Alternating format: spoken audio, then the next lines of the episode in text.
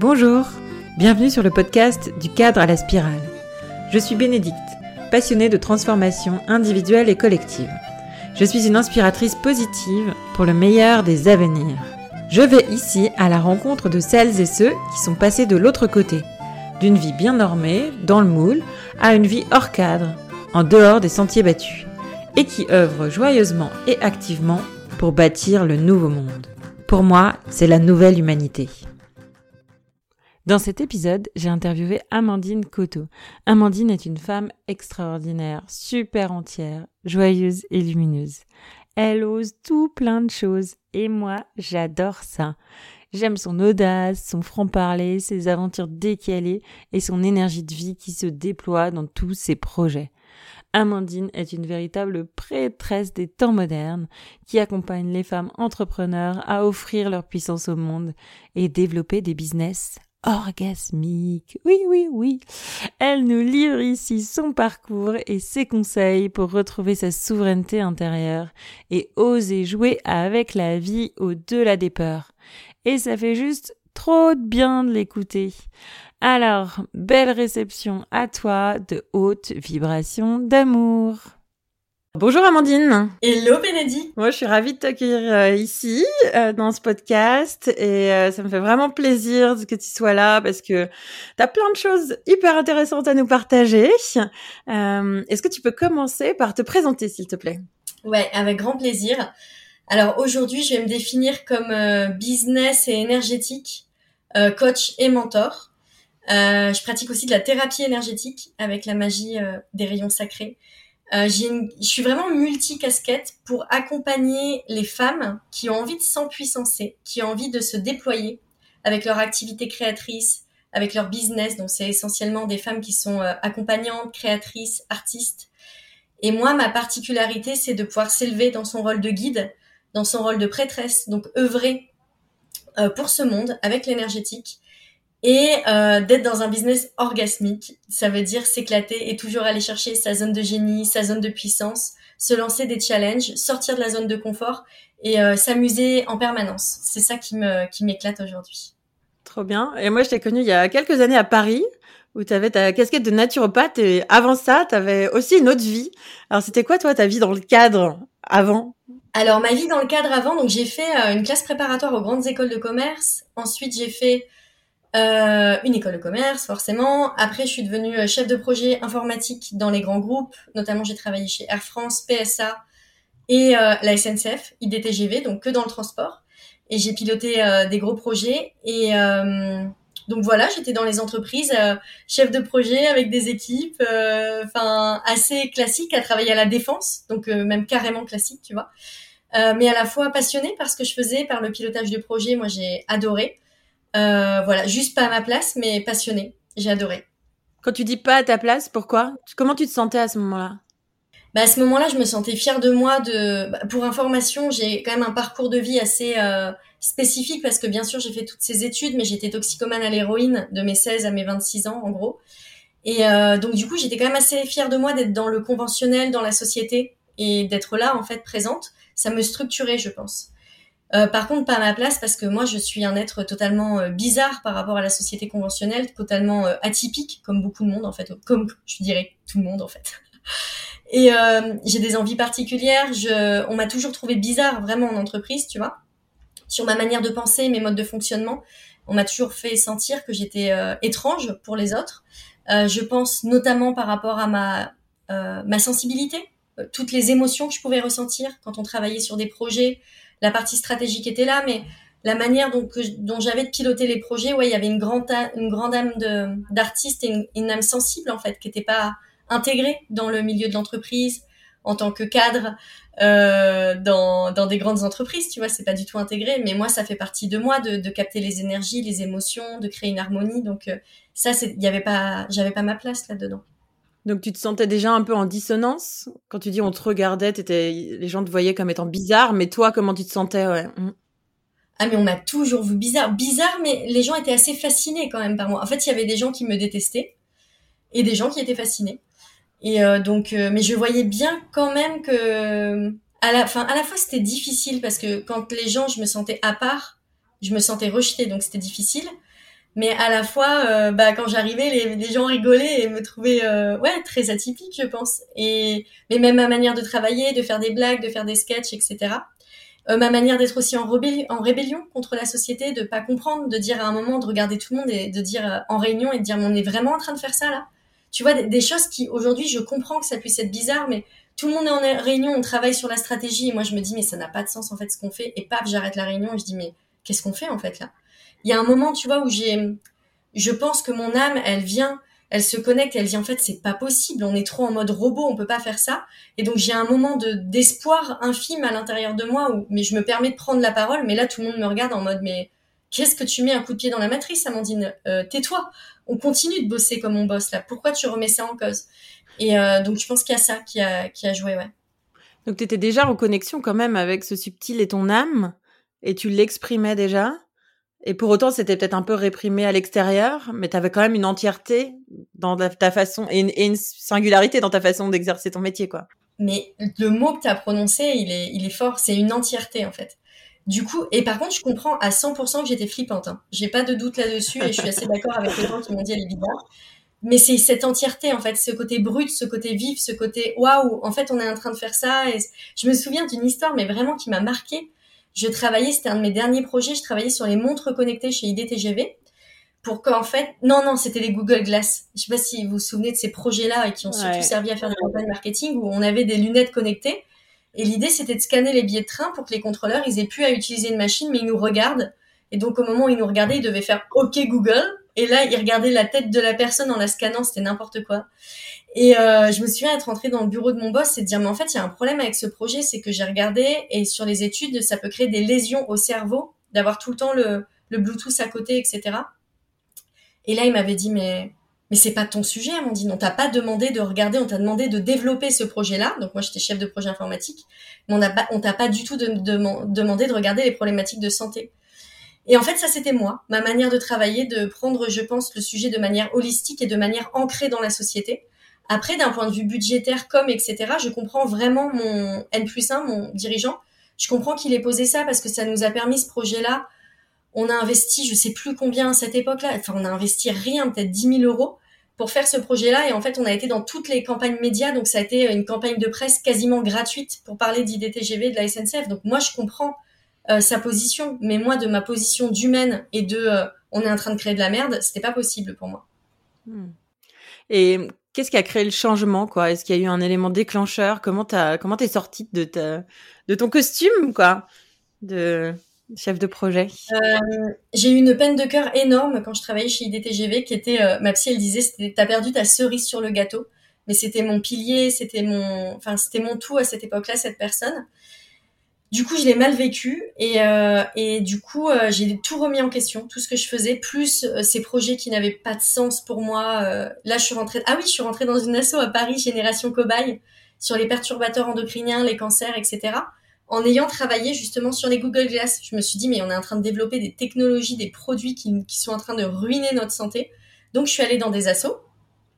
pour comprendre Alternativa aussi, je suis rentrée. le, le champ associatif m'a vraiment aidé à quitter le cadre. Ok. Et en fait, en étant dans ces assos, j'ai rencontré plein de gens, des gens qui avaient quitté eux-mêmes les entreprises, qui avaient, euh, pareil, diplômé d'école de commerce, qui se sont dit, on se casse de là, c'est la merde. Et c'est marrant parce que je fais une petite aparté, mais j'étais à, ah, je sais plus, c'était à l'UNESCO, il y avait un, cycle de conférences à l'UNESCO sur trois jours sur le monde de demain. Et en fait, il y avait la dirigeante de euh, Saint-Gobain, non, la DRH de Saint-Gobain qui était venue témoigner et qui disait on n'arrive plus à garder les jeunes ou à les recruter, il y a vraiment quelque chose à faire si on se barre tous, quoi. Et on comprend que ça n'a ni queue ni tête à un moment. Donc les grandes entreprises se posent vraiment des questions. Et moi, à cette époque-là, du coup, euh, je m'étais euh, dit ouais, ça va pas. Donc j'avais tout quitté. J'étais partie faire du woofing. Euh, ensuite, en faisant du woofing, donc travailler dans des fermes gratuitement pour vraiment me reconnecter à la terre, vu que j'étais un robot qui travaillait sur un ordinateur avec un cœur, mais quand même. Et, euh, et du coup, en faisant du woofing, j'ai rencontré plein de gens alternatifs. Très souvent, les gens alternatifs ont tous vécu leur moment où ils sont partis en Inde pendant des mois. ben, j'ai fait le parcours classique, je l'ai fait. euh, et euh, voilà, je suis partie habiter dans des ashrams chez Ama pendant quatre mois et demi. Donc c'est un lieu de vie spirituel, on passe notre temps à méditer. J'ai beaucoup été accompagnée et j'ai fait un travail avec euh, ouais beaucoup la méditation, la spiritualité, les plantes sacrées. Et ça, ça a été le moment où je me suis dit, bah ouais, en fait, j'ai pas envie d'être un robot, j'ai pas envie d'être dans le monde conventionnel, j'ai pas envie d'être comme tout le monde, je vais crever. Je vais crever dans cet espace-là parce que mon âme n'est pas nourrie, ma créativité n'est pas nourrie, ma flamme intérieure, elle est en train de s'éteindre. Donc, j'ai je, cherché un endroit pour revenir à l'intérieur de moi et savoir ce que j'avais envie de faire dans ma vie. Hmm. Et est-ce que tu as été soutenue dans ce parcours, notamment par euh, ton cadre familial? Ça peut faire peur parfois, papa et maman qui avaient une petite fille euh, qui avait fait l'école de commerce et qui, avait un job, euh, voilà, qui, qui vendait bien à l'extérieur. Comment ça s'est passé pour toi? Alors mes parents n'ont jamais voulu que je fasse de classe prépa ou d'école de commerce, c'est moi qui ai voulu faire ça. Mes parents, moi j'ai toujours dit ma mère, enfin ma mère m'a toujours dit d'ailleurs j'aurais été coiffeuse, ça aurait été parfait, tu vois. Donc euh, j'avais pas la pression de la réussite de mes parents. Euh, seulement, j'ai quand même eu 10 euh, ans de toxicomanie à l'héroïne. Donc, de voir un enfant qui quitte tout, un poste où j'ai un bon salaire, j'avais une vie tracée et ça y est, elle était enfin en sécurité. Et qui quitte tout, je pense que ça les, ils se sont dit, ah là là, elle va jamais nous laisser tranquille, elle, elle va toujours, elle va toujours là où on l'attend pas. Et alors aujourd'hui, quand j'en parle avec eux, ils me disent que non, ils ont pas, ils l'ont bien vécu. Euh, non, moi je dis personnellement, clairement, ça les a fait flipper. Euh, quand j'étais en Inde, mon père il a quand même payé un billet d'avion à ma sœur pour qu'elle vienne passer Noël avec avec moi en Inde et il lui a dit tu la tu viens la rechercher. en Inde, je voulais être nonne, tu vois, j'étais dit ah c'est bon, j'ai trouvé le lieu où je veux vivre. Et donc j'étais vraiment avec mes tenues blanches et tout, donc je comprends qu'ils aient eu peur. Vraiment j'ai été dans les je suis quelqu'un d'extrême donc je comprends qu'ils aient peur. Mais non mon changement n'a pas été du tout accueilli. Bah, il dirait l'inverse aujourd'hui mais non tellement pas. Et euh, mais ça fait partie du jeu. Pour moi ça fait partie du jeu de vraiment savoir où est-ce qu'on a envie d'aller c'est que moi il y a moi je me suis pas sentie soutenue de fou pour être honnête à part à part ma sœur jumelle qui m'a tout le temps parce qu'elle elle, s'est reconvertie aussi elle travaillait elle était digital euh, manager euh, un marketing digital manager, je sais plus comment on dit, euh, dans un label de musique à Paris. Et là, elle est productrice de plantes médicinales. Tu vois, elle a aussi changé complètement de parcours de vie. Donc, on s'est beaucoup soutenu. Mais non, on a fait flipper. Euh, moi, j'ai fait flipper l'entourage. Même mes amis, au début, ils ont pas compris mon chemin. Et je pense qu'aujourd'hui, ils se disent Ah, les canons, Amandine, elle a un chemin de ouf. Ouais. Yes, super. Et ça a été quoi, du coup, après l'Inde, tu vois, où tu t'es déconnecté, tu as envie de devenir nonne? C'était quoi l'étape d'après pour toi pour. Euh, ouais, te réouvrir à quelque chose, à une trajectoire? Euh, L'étape d'après, ça a été euh, donc Ama. Quand j'étais dans son ashram, Ama, elle, m'a donné un darshan, donc un câlin. Donc c'est elle donne la vision aux gens. Donc pour les personnes qui s'interrogent là-dessus, qui disent Amandine est totalement tarée, elle est, elle est perchée. Euh, pour information, il y a Claude Lelouch qui a fait un film avec Jean Dujardin et je sais plus qui. Et mais dedans, il y a Ama qui apparaît, elle est filmée et Ama, elle est, elle est assez connue, elle vient en France et il y a quand même beaucoup de gens qui vont la voir qui ont des révélations. Moi, j'y croyais pas. Ça m'est arrivé. Donc euh, voilà.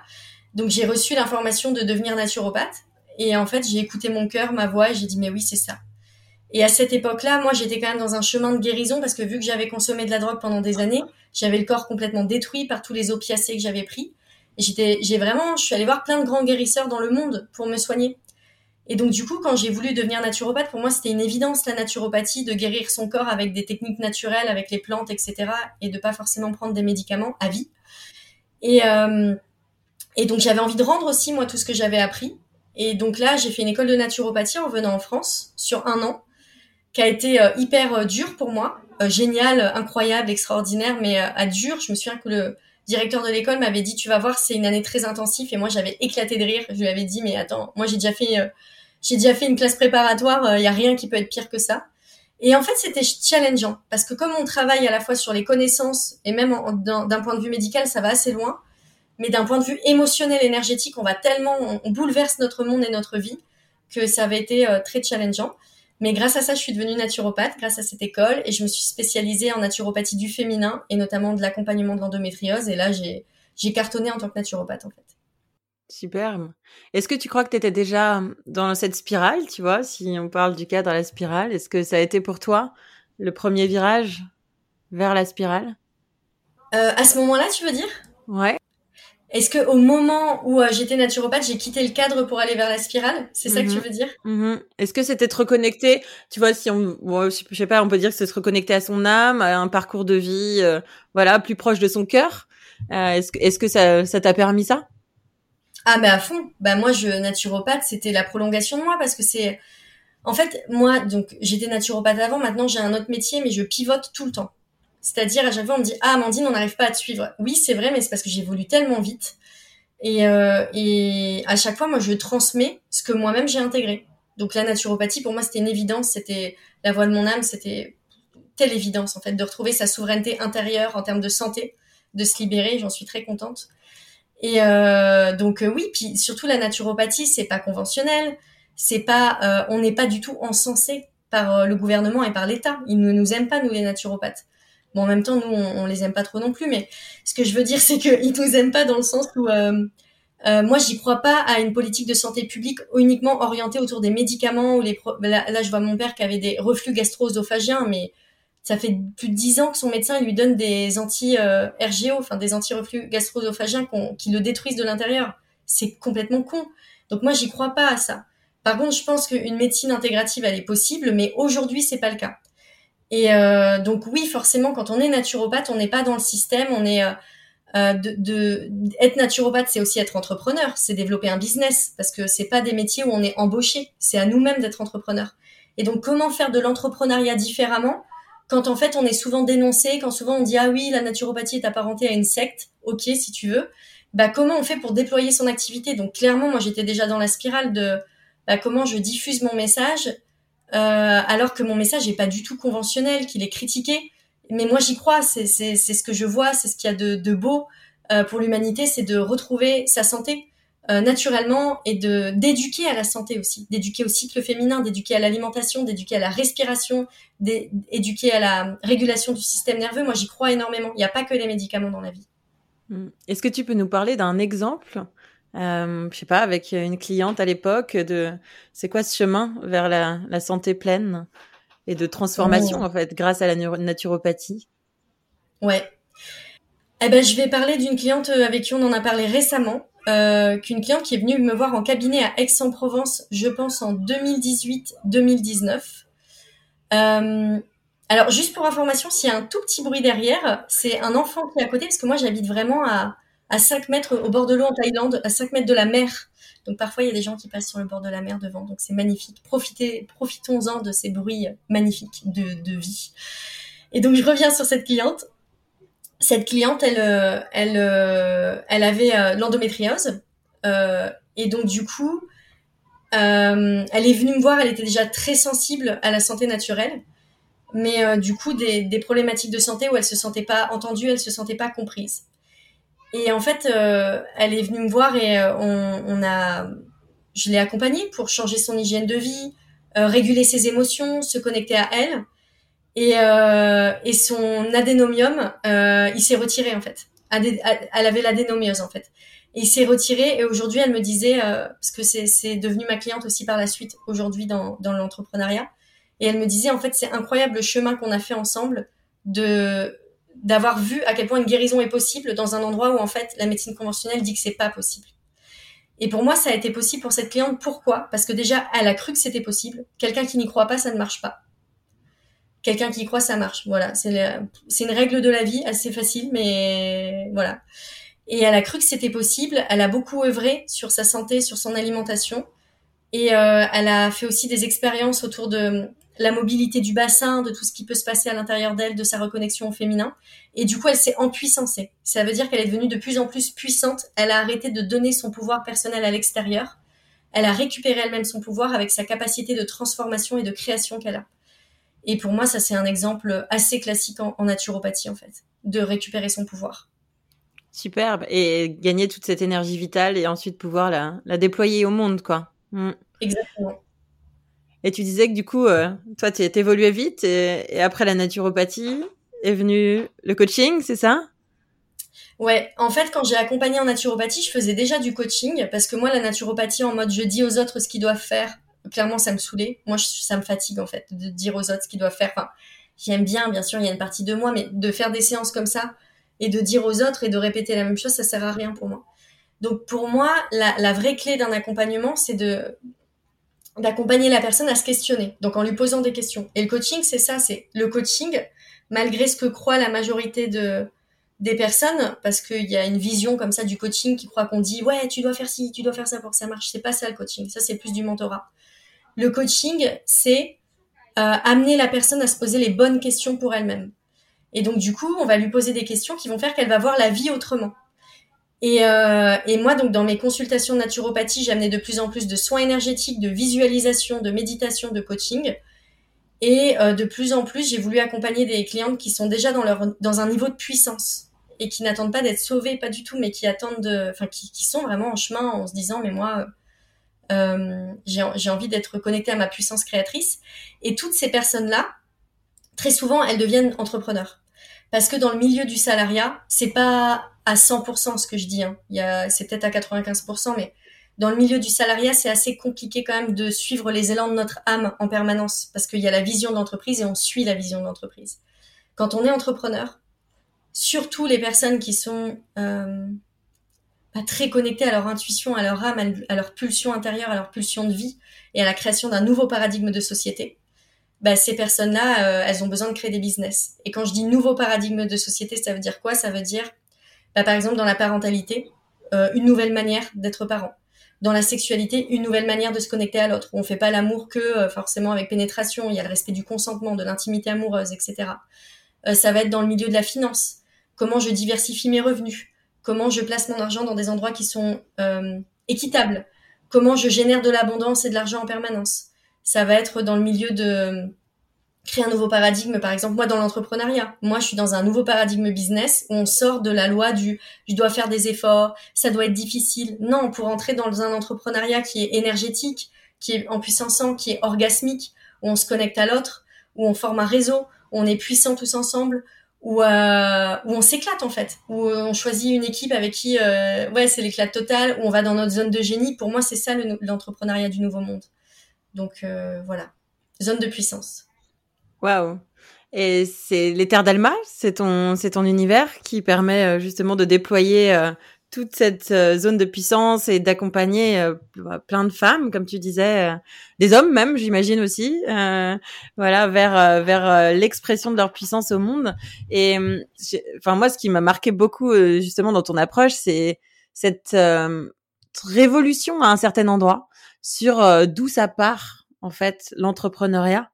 Et, et tu vois, tu l'as, tu l'as décrit un peu, mais j'ai vraiment envie que tu, tu nous enfin, tu nous expliques en profondeur, euh, c'est quoi en fait cette, cette pulsion euh, d'entreprendre, d'où ça vient et comment ça, comment on peut l'exprimer sans se remettre dans des schémas de capitalisme, de toujours plus, toujours, voilà, comment on peut faire la, la conciliation en fait entre entre les, les deux quoi.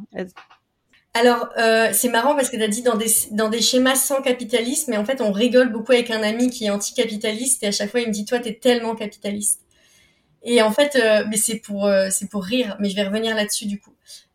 oui, si on regarde comment il voit les choses, je suis hyper capitaliste. Moi, j'aime l'argent et j'ai l'intention de devenir millionnaire. Et pour moi, ça fait partie d'une évidence en fait. Et tout le monde, pour moi, peut être millionnaire. Tout le monde qui a envie d'être millionnaire si on se forme en éducation financière, on peut. Ça veut dire changer ses croyances, ça va prendre du temps, etc. Moi, j'ai une éducation plutôt classe ouvrière, donc ça peut prendre du temps, mais en tout cas, ça va se faire. Et euh, moi, j'aime l'argent parce que pour moi, l'argent aussi dans les entrepreneurs du nouveau monde, c'est hyper important. L'argent, ça nous rend libres. L'argent, ça nous permet de faire des choix en conscience. Quand on n'a pas assez de rentabilité financière et d'argent, on va être dépendant de structures extérieures, on va être dépendant de subventions, on va être dépendant de, de payer des gens pas chers, euh, pour que ça puisse fonctionner, que ça puisse tourner. On va être dépendant de ah bah je prends des clients n'importe qui, mais je choisis pas mes clients. Et pour moi, euh, vraiment le nouveau paradigme business, c'est on travaille avec nos clients d'âme. On travaille pas avec tous les clients. Moi, clairement, mes clients, je les choisis, je prends pas tout le monde. Euh, et puis il y a cette idée aussi de se dire, bah moi j'ai envie d'œuvrer pour le monde. Mon entreprise, c'est pas juste une entreprise, c'est pas juste un objet. c'est pas juste je propose un service et je réponds à un problème. C'est j'ai une grande vision pour ce monde avec mon entreprise.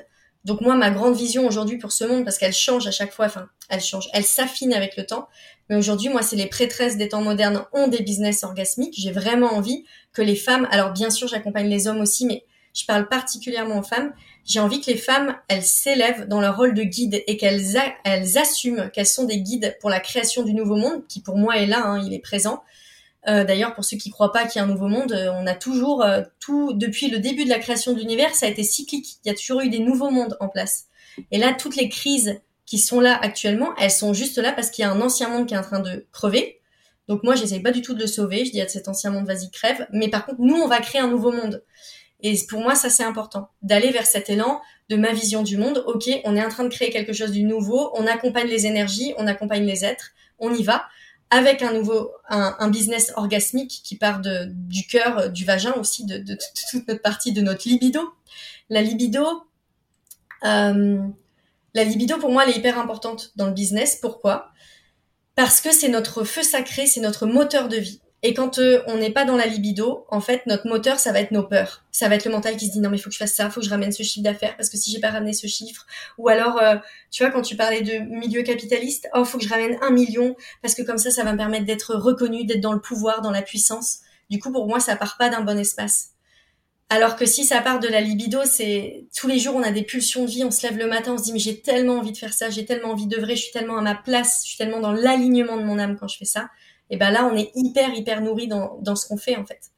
Et pour moi c'est important que tous les, les accompagnants, les, les créatrices, euh, les artistes aujourd'hui se placent dans une vision de, de, un mindset de je vais gagner plein de thunes pour qu'on puisse investir dans des projets œuvrés et déployer la ressource argent partout dans ce monde. On a besoin de la ressource argent, elle est hyper importante. L'argent, c'est ce qui nous permet de payer des gens pour œuvrer pour une vision qu'on a envie de mettre en place. Donc euh, autant y aller et autant y aller avec euh, amour pour l'argent, un amour profond pour l'argent. Pour moi, c'est euh, c'est hyper important. Et puis ça veut dire s'entourer d'une équipe qui adhère à notre vision, qui a envie qu'on s'éclate ensemble. C'est un jeu en fait, une entreprise. Est-ce qu'on peut remettre du jeu avec l'entreprise? C'est ça la question que je pose et c'est là où j'ai envie qu'on aille. Trop beau tu disais du coup, euh, voilà, tu parlais du, vagin, de notre libido, tu parlais de l'énergétique. Dans tes programmes, du coup, il y a, y a au-delà de, du coup de l'aspect stratégique et mental, t'intègres aussi euh, ces pratiques? Oui, en fait, euh, je travaille sur, il y a trois plans essentiellement sur lesquels je travaille. Donc il y a la partie vagin, il y a la partie cœur et il y a la partie mentale. Euh, sur la partie vagin, tu vois, euh, la chatte. Non, mais je dis ça pour rire, mais parce qu'en en fait, j'essaye de, de, décomplexer tous ces mots euh, avec mes clientes. Tu vois, mes clientes, euh, des fois, je les appelle les putes sacrées. J'ai fait de la com aussi dessus sur Instagram. Je dis nous les putes sacrées, et c'est pour rire, c'est pour décomplexer en fait.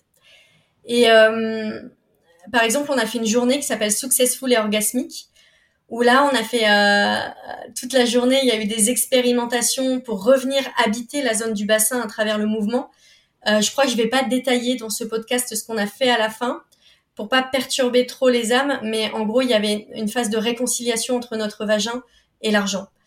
Et, euh, et je peux vous dire que je l'aurais dit aux personnes qui sont venues avant, elles m'auraient dit Amandine, t'es complètement tarée. Et en fait, il y a eu un processus sur une journée, donc on a pu euh, y aller. Moi, ce que je sais, c'est que l'argent, il vient aussi avec le plaisir, beaucoup. Que les femmes aujourd'hui, on est bloquées dans notre plaisir parce que je pense que d'un point de vue sexuel, on a été assez euh, euh utilisée. Notre sexualité a été utilisée pour assouvir les besoins de l'homme depuis des siècles. Et, euh, et, là, nous, on est, on est sur autre chose en fait aujourd'hui. Donc, c'est comment je, je récupère mon pouvoir, mon plaisir, comment je sors des carcans euh, de, de, de, la religion qui peuvent nous faire croire que le plaisir c'est mal, alors que pas du tout. Le plaisir, c'est des indicateurs de vie de fou. Donc ouais, on revient beaucoup là-dedans avec des pratiques, notamment des pratiques énergétiques et des pratiques par le mouvement. Et après, il y a énormément de la connexion au cœur, par exemple, elle se fait par des pratiques énergétiques et de méditation. Et le mental, ça se fait aussi par des pratiques qui nous permettent de muscler le mental pour pouvoir avoir la capacité de sélectionner les pensées et arrêter de se faire manipuler par nos pensées.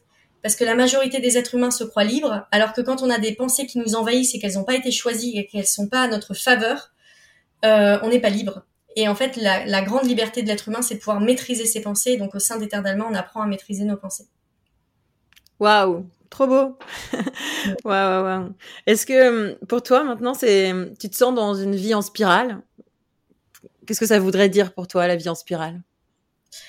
Euh, bah alors, je vais te dire ce que moi ça m'inspire. C'est peut-être pas la définition que toi t'as donnée du coup, mais euh, moi ça m'inspire quand je vois la vie en spirale. Je vois, c'est très propre à moi et à mes pratiques, mais je vois une énergie qui part de, de mon bassin, qui part de ma yoni, de mon sexe féminin, mais ça peut être le sexe masculin aussi, qui va monter à travers mes chakras, mes centres de force énergétique. Donc, qui va monter comme ça euh, en passant par euh, toute la partie bassin, enfin utérus, la partie diaphragme, la partie cœur, la partie gorge, etc. Donc tous les différents chakras. Et je vois cette spirale, donc mon énergie qui monte, qui monte, qui monte. Et en fait, je me vois suivre mes élans de vie en permanence. Euh, tu vois, on parlait des d'Alma. Les d'Alma, depuis, a été créée en 2019, était une école de santé naturelle pour les femmes. Après, c'est devenu une école d'empuissancement du féminin, vraiment sur le féminin sacré, comment les femmes récupèrent leur pouvoir. Ensuite, c'est devenu euh, une, euh, un espace pour les entrepreneurs conscients, le business euh, sacré en quelque sorte. Et ensuite, là aujourd'hui, c'est devenu les prêtresses des temps modernes ont des business orgasmiques. Et ben en fait, tout ça, à chaque fois, je modifie et j'affine le positionnement de mon business parce que je suis cette spirale, je suis cet élan de vie à l'intérieur de moi, donc cette libido, cette force créatrice qui part du bas et qui va monter comme ça dans mes différents centres. Donc moi, ça m'inspire ça, la spirale, ça veut dire euh, ne pas avoir peur de changer son positionnement, ne pas avoir peur de changer de vie, s'autoriser à suivre la vie. Ouais, il va y avoir des peurs. Moi, j'ai peur hein, quand je change. Mais je pense qu'avec le coaching, on a tous les outils pour aller observer la peur, pourquoi j'ai peur, comment je peux me sécuriser, comment je peux me sécuriser, comment transformer la peur en opportunité de croissance? C'est ce que permet le coaching, hein, tous les outils de coaching. Et donc aujourd'hui, moi, quand j'ai peur, eh ben, je regarde et je me dis, ah ok, comment je vais faire, tu vois? Et il n'y a pas de, euh, je me sens pas limitée, je me sens vraiment très en lien avec le vivant et avec la vie. Je joue avec la vie, et c'est ce qui permet à mon âme d'être vivante. C'est ce qui permet euh, de me sentir, ouais, de me sentir en vie, de jouer et de pas me mettre dans des espaces de confort pour euh, parce que j'ai peur, donc je me mets dans un espace de confort. Mais moi, personnellement, je m'appauvris dans des espaces de confort, donc je n'ai pas d'autre choix que d'être vivante. Donc j'écoute cette spirale intérieure qui bouge à l'intérieur de moi. Waouh, superbe. Et hum, ce serait quoi tes outils du coup au service de, de cette écoute, quoi? Tes pratiques, que ce soit quotidienne ou pas quotidienne, euh, pour rester en, contact, en lien avec la vie en toi? Ouais. Alors euh, moi j'ai euh, été donc beaucoup spirituelle, à méditer, à faire des semaines de silence, de retraite, etc. Je le fais de moins en moins, mais je pourrais très bien un jour me dire oh je refais dix jours de, silence, tu vois. Si ça, si à un moment de ma vie je me sens perdue, je le referai. moi j'aime bien apprendre maintenant à travers la vie, à travers toutes les expériences. Donc je te donne un exemple concret qui est tout récent, il a deux jours. Et alors là du coup je me dis oh je vais peut-être un peu trop loin pour tes auditeurs, mais au moins on comprend la personne que je suis. Euh, je vais pas me censurer, j'aime pas me censurer. Et donc du coup, il y a deux jours, euh, je vais à une soirée libertine, une play party en Thaïlande, sachant que ça faisait euh, longtemps que j'avais envie de vivre cette expérience, mais enfin longtemps, quelques mois. Mais voilà, il y a quand même un peu la peur. Enfin, je suis jamais allée dans une soirée libertine. Qu'est-ce que c'est? Comment ça va se passer avec mon corps, etc. Et en fait, toute la journée, j'ai eu peur. Mais ça faisait longtemps que j'avais pas eu peur comme ça. C'est pour ça que cette expérience, elle est géniale. J'ai eu peur, je me suis dit, mais Amandine, pourquoi tu te lances autant de défis dans ta vie? Pourquoi à chaque fois, faut que tu sortes de ta zone de confort? Pourquoi tu fais ça? Et en fait, une heure avant d'aller euh, à cette euh, soirée libertine, j'ai reçu un message de ma famille et ma sœur, elle est donc, euh, j'en parlais tout à l'heure, mais elle est porte-parole de la Confédération paysanne du Lot, co-porte-parole. Et elle était ouais à poil à Carrefour en train de, dénoncer ce qui se passe aujourd'hui dans le milieu enfin dans, dans l'agriculture et avec les paysans, le manque de revenus. Et je me suis dit waouh, elle m'inspire, elle ose faire ça. Donc moi, je vais récupérer mon courage et c'est bon, quoi. C'est cool, en fait. Je peux, si c'est mes envies profondes et que j'ai envie de le vivre, bah, je peux observer mes peurs et, le faire, quoi. Et donc pour moi, pour rester connecté à son âme, une pratique que je fais tous les jours, c'est de, de me demander qu'est-ce que j'ai envie de vivre et de me lancer des défis. Et mes amis qui sont avec moi là en Thaïlande, ils le voient tout le temps, c'est que je suis tout le temps en mode OK, on se lance ce défi, OK, on fait ça. Et on s'amuse à faire des choses qui nous font peur mais à nous dire, ben, on va le faire ensemble et on va s'éclater. Donc, trouver des, des potes, des potes de défis, des choses qu'on n'ose pas faire, mais qu'on a envie au fond de soi. Moi, la soirée libertine, bah, ça fait un peu peur, en fait, mais j'avais envie, et surtout, je l'ai fait dans un espace très sécurisé, j'ai tout vérifié, c'est vraiment super. Mais, euh, mais comment ne pas rester bloqué dans sa petite prison dorée, là, qu'on s'est construite? Donc, pour moi, c'est ça. Jouer tous les jours avec la vie et se lancer des défis. Ça, c'est la première chose. Deuxième chose, je fais quand même beaucoup de pratiques énergétiques. Euh, notamment, il y a une pratique toute simple de respiration que je fais et qu'on fait, euh, toutes mes clientes le font au sein des Terres d'Alma et qui m'ont été transmis par mon mentor euh, Renato Papalardo. C'est une pratique de respiration très spécifique, qui je vais pas détailler ici, mais qui nous permet d'être connecté à un, plan qui permet de, oui, de maîtriser sa pensée et de rester dans sa puissance de Jedi. Moi, je, dis puissance de Jedi, mais donc pour moi, la respiration, c'est un des outils les plus précieux au monde, surtout la, respiration qu'on fait, du coup, qui est pour moi magique. Euh, et ensuite, je travaille beaucoup en visualisation, en pensée créatrice, en manifestation. Donc, je travaille avec la magie des rayons sacrés, comme je l'ai dit euh, tout à l'heure euh, au début. Et donc, je travaille avec des rayons de couleurs. Et donc, je vais projeter ma pensée dans différents plans, et notamment dans l'espace cosmique, pour, ouais, pour, pour comment aiguiser, aiguiser mon esprit, aiguiser et devenir maître de mes pensées. Pour moi, on peut créer la réalité qu'on veut créer dans ce monde. Donc je la crée au quotidien. Ah, et tous les jours, important. Tous les jours, je me connecte à mes désirs et ce que j'ai envie de vivre. Et vraiment de waouh, qu'est-ce qui me rendrait tellement heureuse en fait de vivre aujourd'hui. Et souvent, les personnes, elles ont tellement oublié de se connecter à leurs désirs parce qu'on leur fait croire qu'on peut pas se connecter à ses désirs et qu'il faut suivre le courant de la société, qu'en fait, on n'arrive plus à les écouter. Et souvent, les personnes, elles peuvent me dire, mais moi, je sais pas quels sont mes désirs. Bah, en fait, nos désirs, si on veut les connaître, faut les écouter tous les jours. Mais tous les jours, tous les jours. Et moi, je regarde à chaque fois ce que j'ai envie de vivre pour jouer avec la vie. Superbe, hyper inspirant. Merci beaucoup. Euh, Peut-être euh, pour en arriver vers la fin, donc euh, j'ai encore plein de questions, mais je vais t'en poser deux, trois dernières. Euh, si toi, tu avais un conseil à donner à des personnes qui cherchent à sortir du cadre, quel serait-il? Alors, vous cherchez à sortir du cadre. Est-ce que tu peux me redonner un contexte? Donc, des personnes qui sont en entreprise, par exemple en tant que salarié dans le cadre, ou est-ce qu'il y aurait autre chose? Ouais, après, le cadre, c'est ses propres enfermements. Hein. C'est ah, j'ai envie, j'ai peur, j'y arrive pas, j'ai machin. Ça peut être, euh, voilà, ça peut être un salarié, mais on peut aussi euh, se sentir euh, enfermé dans son, son propre entrepreneuriat aussi. Ah, génial. Ouais, j'aime bien pas pas figé en fait. Moi, je pense qu'on peut être dans la spirale en étant salarié. Hein. Ok, super. Bah merci pour ta. Oui, je pense aussi, notamment en intrapreneuriat. Je pense qu'il y a beaucoup de choses à faire en entrepreneuriat. Alors moi, je dirais que la, enfin pour moi, la base de base, c'est d'être coaché. C'est-à-dire que quand on est un être humain, on a des œillères, c'est normal en fait. On est humain, comme tout le monde. Et donc on a besoin d'un regard extérieur pour euh, pouvoir euh, se poser les bonnes questions. Donc euh, on peut s'auto-coacher aussi si on veut. Hein. des questions d'auto-coaching, ça peut être par exemple quelle est ma vision pour ce monde, qu'est-ce que j'ai envie d'accomplir? moi, il y a une question que d'auto-coaching que j'adore me poser qui est enfin que je me pose quasiment tous les jours pour tout vous dire, tellement j'adore cette question, c'est euh, j'ai 80 ans, je suis sur mon lit de mort, je regarde ma vie, qu'est-ce que je suis heureuse d'avoir réalisé? Et vraiment, quasiment tous les jours, je me pose cette question. Et c'est ça qui transforme ma vie. Hein. Mmh. Mais je pense qu'on a besoin d'être tous accompagnés. Moi, je suis tout le temps accompagnée en coaching. Je comprends pas comment on peut vivre sans être accompagné en coaching parce qu'on a, on a, on a trop de hier, en fait, les humains. Donc, euh, moi, j'aime bien être accompagnée par des gens qui vont m'aider à voir mes peurs, mais pas c'est pas mes peurs qui vont décider de ma vie en fait. C'est mon cœur qui décide de ma vie c'est mon cœur c'est mon âme c'est tous ces espaces là donc un endroit pour moi où on peut se reconnecter à nos différentes euh, à nos différentes parts intuitives en fait à l'intérieur de nous. Ça c'est le conseil que je pourrais donner. Et le deuxième conseil que je donnerais c'est choisis ton putain d'environnement. Ça c'est hyper important. Fais du tri euh, si t'as des gens qui croient pas en toi, qui disent mais tu vas pas y arriver, mais ça va être compliqué et tout, non, euh, bah, bah, bah, bah, tu les mets sur mute, ou alors ils parlent mais tu les écoutes pas, si t'as envie de rester en connexion. Mais tu ne fais attention, quoi. Ces, gens-là, ils nous tirent vers le bas, ils se rendent pas compte parce qu'ils le font pour nous protéger, par amour pour nous, etc. Donc c'est toujours de l'amour. Hein. Il y a pas de, on veut pas vous faire du mal. C'est toujours de l'amour. Mais faites attention et entourez-vous des gens que vous voulez devenir. Moi, les gens qui m'inspirent, je m'entoure un maximum d'eux. Euh, je m'entoure pas des gens qui m'inspirent. En tout cas, j'écoute jamais les conseils des gens qui m'inspirent pas. Ils peuvent m'en donner, mais je vous assure qu'ils sont pas du tout écoutés. On doit, doit jamais faire ça, écouter les conseils des gens qui nous inspirent pas, qui, baignent dans la peur. Donc entourez-vous de gens qui ont fait le chemin, de mentors, de gens qui ont réussi, euh, en tout cas ce que vous, vous avez envie d'accomplir.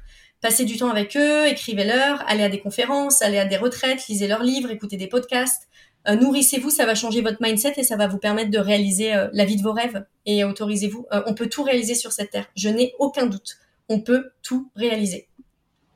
Magnifique, merveilleux. Et toi, c'est quoi tes prochaines sorties de cadre alors? Mes prochaines sorties de cadre après la soirée libertine. Mmh. là, je vais louer une salle de théâtre à Paris. D'ailleurs, pour toutes les personnes qui écoutent, si vous avez un bon plan de location de salle de théâtre, contactez-moi parce que je devais louer une salle au Grand Rex, une toute petite, mais ça va pas le faire. Euh, donc, euh, et on va faire un spectacle avec mes clientes d'un mastermind d'entrepreneurs que j'ai. Et on va faire un spectacle. Euh, donc ça, c'est une sortie de cadre, c'est une création. Donc pour moi, c'est c'est c'est voilà, c'est pas si évident, mais je suis contente qu'on le fasse. Ça va être hyper joyeux en même temps. je suis en train d'écrire mon livre, mon premier livre, les, sur les prêtresses des temps modernes qui ont des business orgasmiques. C'est une sortie de cadre parce que je plonge beaucoup dans ma vie, euh, dans ce qui s'est passé dans mon historique, dans tout mon parcours qui a fait que j'en suis là aujourd'hui. Donc c'est euh, challengeant. Euh, et aussi, je vais organiser ma première retraite à Kopangan en Thaïlande. J'ai décidé de m'installer en Thaïlande. C'est aussi une sortie de cadre. J'habite sur une île magique très libérée où on s'éclate et c'est paradis sur terre pour moi hein, par rapport à mes besoins de vie. et j'ai envie d'organiser une retraite, mais euh, les lois sont en train de changer en Thaïlande sur la fiscalité des entreprises, etc. Est-ce que je prends un permis de travail ici? C'est un pays où je comprends pas les codes, je comprends pas la langue, donc je dois prendre un avocat. Donc tout ça, ça me fait un peu peur. Donc en fait, je suis en train de visiter mes peurs, de contacter plein de personnes qui ont déjà fait le chemin pour me mettre en reliance. Et ouais, beaucoup de visiter mes peurs pour les, pour pas les laisser me diriger et réaliser ce que j'ai envie d'accomplir. Voilà. Superbe. Et la dernière question, ce serait quoi le message que tu as envie de porter pour cette nouvelle humanité? Oh merci, j'adore ce message. Euh, moi j'ai envie de porter le message qu'on n'est pas venu sur Terre pour se tourner les pouces. On n'est pas venu sur Terre pour nourrir le système conventionnel et la société. On est venu sur Terre surtout en ce moment, pour créer le nouveau monde.